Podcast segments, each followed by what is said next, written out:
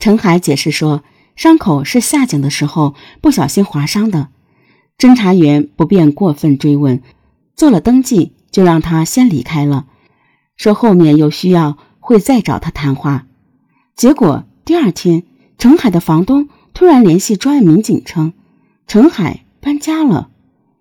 这一行为引起了侦查员的警觉，准备找他问个究竟，却发现陈海的电话一直打不通。侦查员立即到陈海的单位了解情况。他的直接领导介绍，案发时陈海在单位上班，后来接了个电话就匆忙离开了，当天没有再回来。昨天下班前，陈海请了一天的假，说要搬家，公司里没人知道他要搬去哪。案发当日接了个电话就消失了，警方找他问话后又失联。而他就住在受害者刘玉的对面，这愈发让警方觉得此人极有可能与案件有着莫大的关系。当天夜里，失联了一天的程海终于开机了。原来他手机出了问题，搬完家后才有时间找地方修手机。可他为什么急于搬家呢？陈海告诉警方，自从刘玉家出事后。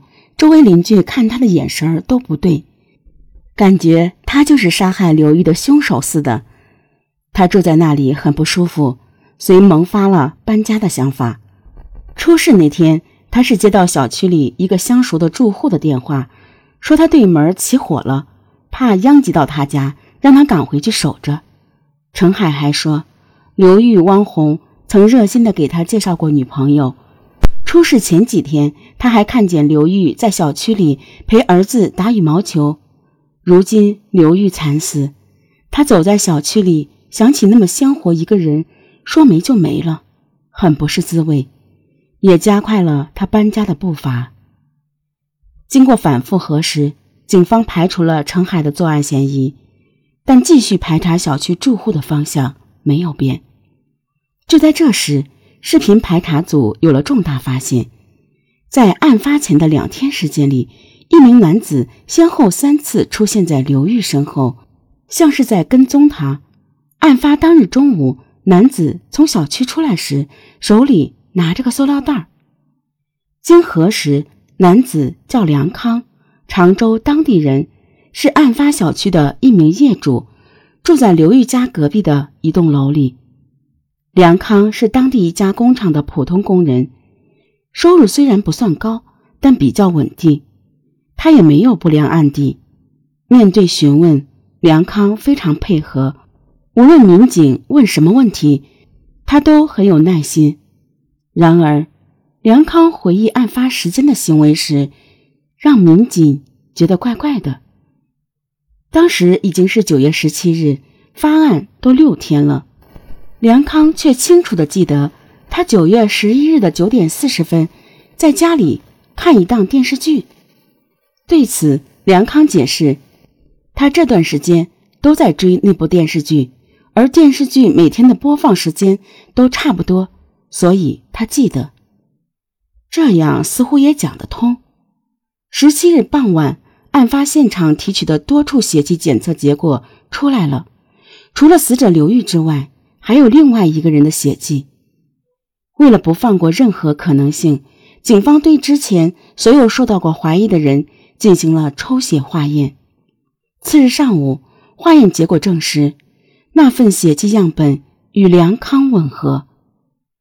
铁证如山，梁康自知无法抵赖，承认了杀人放火的犯罪事实。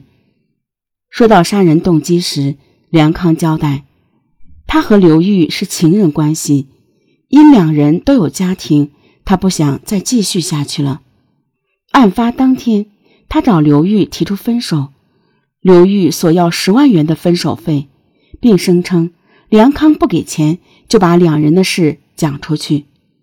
梁康拿不出那么多钱，遂向刘玉下了毒手。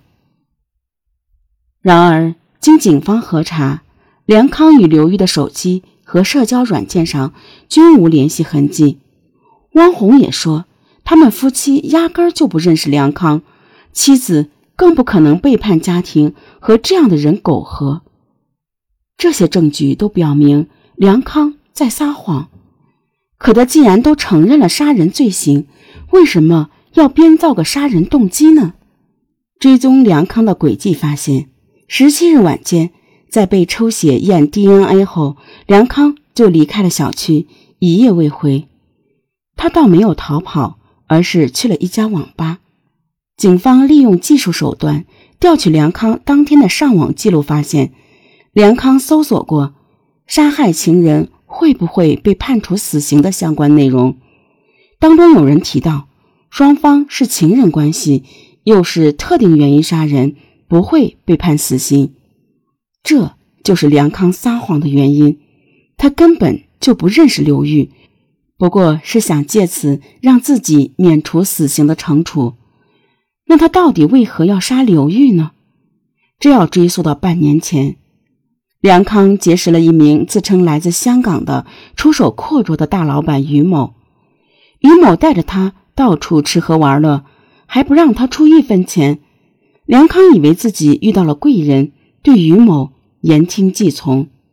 后来，于某带梁康到一个赌博场所赌博，在庄家那借了二十万块筹码费用，并让梁康作为担保。梁康先还是有些犹豫。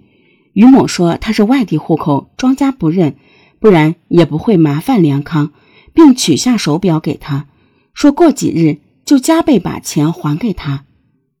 梁康想着于某平日非常大方，觉得他不可能骗自己这么点儿钱，又听闻他那手表都值十几万，就同意了担保。可这之后于某就不知去向了，他拿着表去专卖店，店员说是仿货，不值钱。他这才知道自己被骗了。面对赌场的催债，梁康慌了，把自己存的几万块钱塞进去不说，还偷了老婆的工资卡。然而还差一大截，他又去找高利贷公司，总算把赌场应付过去了。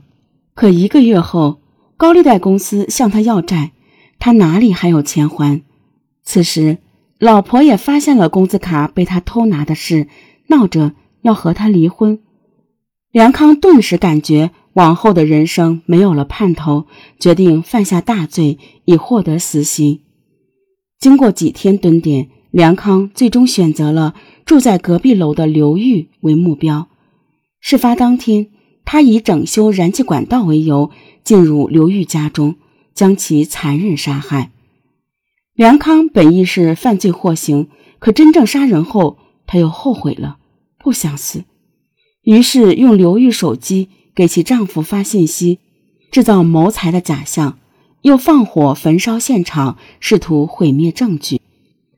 警方问梁康：“既然想死，为什么不自杀？”梁康回答：“怕痛，下不去手。